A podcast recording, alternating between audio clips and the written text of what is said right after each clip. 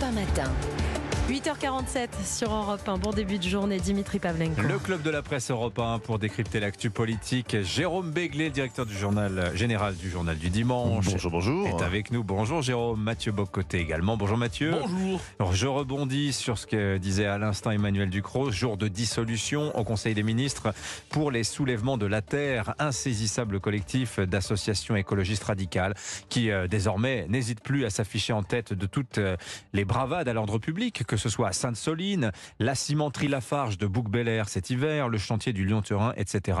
Les SLT, pour euh, de leur petit nom, surgissent sur tous les points chauds de la cause écologiste. J'aimerais que l'on en parle, messieurs, si vous voulez bien, pour les réactions politiques que suscite ce soulèvement, parce qu'il y a toute une part, finalement, la part d'illégalité qui semble totalement passer sous silence, notamment à gauche de l'échiquier. Je vais vous citer Sandrine Rousseau pour démarrer, après je vous donne la parole, qui n'hésite pas à filer la métaphore et la comparaison avec euh, l'entrée au Panthéon du résistant Misak Manouchian. Citation Sandrine Rousseau, lors de l'appel du 18 juin, le mouvement résistant était considéré comme terroriste. Nous sommes le 20 juin et demain, un mouvement de défense de la Terre va être considéré comme terroriste, Mathieu Bocoté C'est une instrumentalisation grossière de la mémoire. Ça nous rappelle que tous ceux qui décident de se tourner vers la Deuxième Guerre, à peu près un siècle plus tard, sont là pour déformer les événements et se donner une grandeur qu'ils n'ont pas autant présent. Premier élément. Deuxième élément, ce qui me frappe, c'est le nombre de groupes qui aujourd'hui, à gauche surtout, et surtout dans la gauche écolo, considèrent que la, la légitimité de leur action contre le changement climatique est telle que cela leur donne le droit de piétiner la légalité comme s'il s'agissait d'un résidu de l'ordre bourgeois. Et par ailleurs, tous ces gens qui s'indignent de la dissolution d'un groupe qui, par ailleurs, revendique des actions violentes ou à tout le moins des actions de destruction du matériel, enfin de perturbation, eh bien, euh, étaient les premiers je, à, célébrer il y a quelques années déjà maintenant la dissolution de Génération Identitaire, qui par exemple de, son, de leur côté euh, ne, ne, se, ne se distinguait pas par un culte de l'illégalité. Donc ce qu'on comprend à gauche, c'est que si vous, vous, êtes du mauvais camp idéologique, alors là on va vous appeler à votre dissolution. Si vous êtes du côté de leur cause, eh bien, franchement on hmm. s'oppose à l'idée même de vous dissoudre, alors qu'on cultive justement le culte de l'illégalité. Mais qu'est-ce qu'on fait de l'argument que soulevait Coquerel tout à l'heure que je trouve intéressant. Il disait oui, mais regardez, 25 ans en arrière, les démonteurs de McDo à, Millau, emmenés par José Bové, tout le monde leur est tombé dessus à l'époque et finalement, rétrospectivement, N'avait-il pas raison sur la malbouffe, etc., Jérôme Béglé? Je ne suis pas certain qu'en ayant démonté 20 McDo, on ait fait progresser euh, la cause ou l'anti-malbouffe, d'abord. Ah bah, il y a McDo, McDo a changé ses recettes juste après. Oui, ils l'ont fait pour hein. d'autres raisons aussi. Ils l'ont fait parce que euh, commençait à venir la mode du vegan, commençait à venir la, mange du, la mode du manger sain, euh, c'est pas forcément à cause de ça. évidemment, et Mathieu Bocoté a raison, l'écologie est en train de nous faire passer en contrebande toute l'idéologie communiste et l'idéologie socialiste qui a échoué dans les années 60, 70, 80. Cette espèce de match retour, ils euh, donc on a un vague greenwashing, si je puis dire, qui est là pour dire euh, la Terre se réchauffe et il faut faire attention à nos modes de consommation. Pour vous, c'est un prétexte, vous pensez, cette cause climatique? Bah En tout cas, elle est totalement obscurcie par euh, des revanches sociales. Hmm. Parce que finalement, les causes changent, les méthodes restent, on pourrait dire ça éventuellement. Mais, vous semblez dire que c'est une instrumentalisation de la cause climatique. Il y a une, instrumentalisation, et j'en reviens à ce qui se passait aussi dans les années 60-70, c'est que ça ne, peut ça ne fonctionne que par la violence. C'est-à-dire que l'écologie, comme une forme d'extrême gauchisme en France dans les années 70, euh, c'est pas simplement de l'idéologie pour convaincre son interlocuteur, pour, convaincre son voisin, c'est des démonstrations de force, et c'est euh, euh, on a raison parce qu'on est violent. On a raison, on est dans le camp du bien, donc on peut faire absolument n'importe quoi, hmm. et notamment confondre écologie et violence.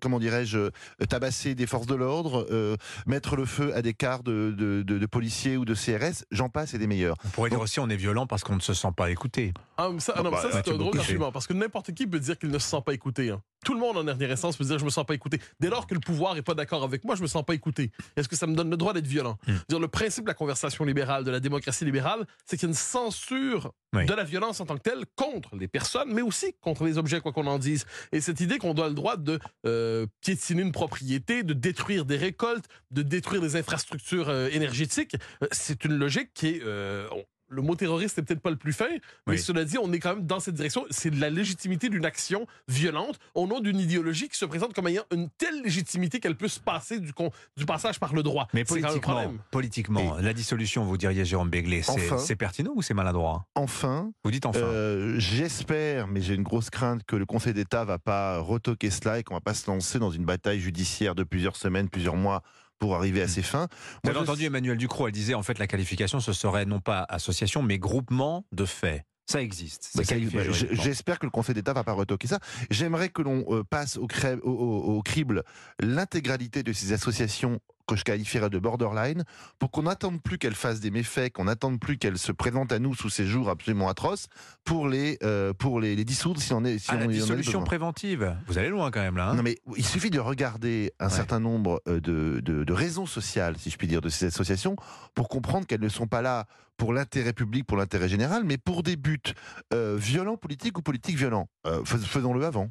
Mathieu Bocoté, euh, l'affaire de Bordeaux aussi suscite encore de violentes euh, réactions. Alors je ne vous fais pas la litanie euh, des réactions, mais enfin le maître mot quand même hier à propos de l'affaire de Bordeaux aura été récupération, pas de récupération, indignation de la famille disant pas de récupération de cet acte qui serait en fait un fait isolé, déplorable certes, mais isolé sans sens politique. Alors, c'est amusant ça. Premièrement, vous savez, je l'ai dit hier soir sur CNews, pas de récupération is the new, pas d'amalgame. C'est-à-dire, on a connu ça pendant quelques années, à partir de 2015, en fait 2012 même, mais 2015 particulièrement, pas d'amalgame, pas d'amalgame, pas d'amalgame. Donc, ne réfléchissez pas Pas d'amalgame, c'était l'islam n'est pas l'islamisme, etc. Alors maintenant, c'est pas de récupération, donc ne réfléchissez pas à la signification politique, sociologique de ces événements. Par ailleurs, il y a quand même dans l'IB hier, ça vaut la peine de le dire, dans l'IB, il y a un premier article qui paraît où on nous dit un événement, un vol à l'arraché, comme il s'en passe des dizaines par jour en France, on nous dit dans l'IB. Pourquoi? Donc c'est banal finalement. Et quelques heures plus tard dans la journée, ce passage de l'article disparaissait.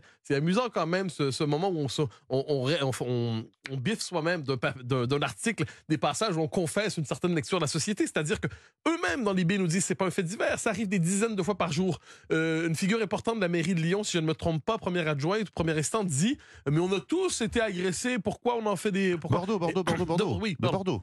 Pardonne-moi de Bordeaux. Donc, on a tous été agressés, il faut arrêter. Mais si on a tous été agressés d'une manière ou de l'autre, ou si on vit tous avec la peur de l'agression, ou s'il y a des dizaines de- d'agressions semblables par jour, peut-être qu'on n'est plus dans le domaine du fait divers. Peut-être qu'on n'est plus dans le domaine du fait divers. Mais là, la- le, le discours du pas d'amalgame, pas, d'amalgame, pas de récupération, pas de récupération, c'est une manière de, peser- de faire peser une censure sur tous ceux qui voudraient réfléchir à la signification de l'événement. C'est pire que ça. C'est pas pas d'amalgame, c'est n'en parlons pas. C'est dire omerta. C'est-à-dire, euh, laissons euh, les grands-mères et les petites filles se faire violenter, euh, laissons des gens fous ou qui devraient en tout cas pas être dans les rues, mais qui devraient être ou dans un asile, en tout cas dans un, dans un établissement spécialisé ou en prison, semer la terreur dans les villes. Mais surtout, n'en parlons pas parce que ça risquerait de faire monter l'extrême droite. C'est exactement ça. Donc on préfère. Donc on a effectivement cette adjointe au maire de Bordeaux qui dit bon oui, moi je me suis fait attaquer il y a quelques semaines, quelques mois. Bon bah c'est pas très grave, j'ai pas eu mal. Puis ça arrive à tout le monde. Et on trouve que se divulguer ça sur les réseaux sociaux, le passer en boucle, c'est normal, parce que s'il faut apprendre à vivre dangereusement, si j'ose dire, mais que lorsque le lendemain, exactement le lendemain, il se passe dans cette ville de Bordeaux ce qu'on a tous vu avec des images d'une violence folle, et ben là ça devient une instrumentalisation. Mm.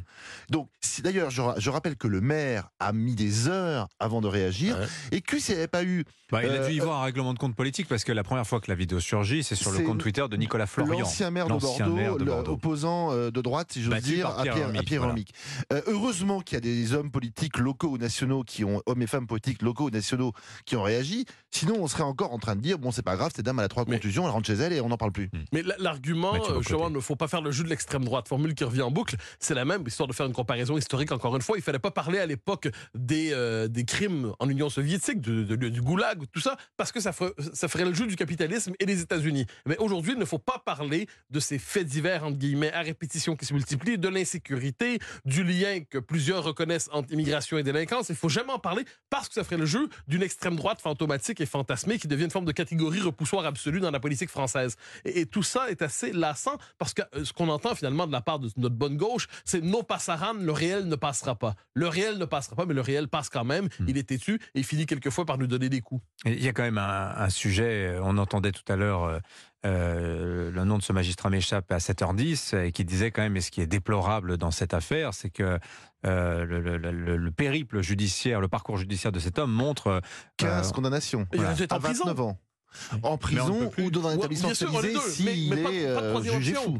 Non, mais fou. Il a rien à faire dans les rues en, j'allais dire en liberté, euh, et sans qu'il y ait un suivi, que ce soit un suivi judiciaire ou un suivi psychiatrique, Mm. euh, là, on voit ce que ça donne. Donc effectivement, il y a encore un moment où la justice a mal fait son travail. Oui.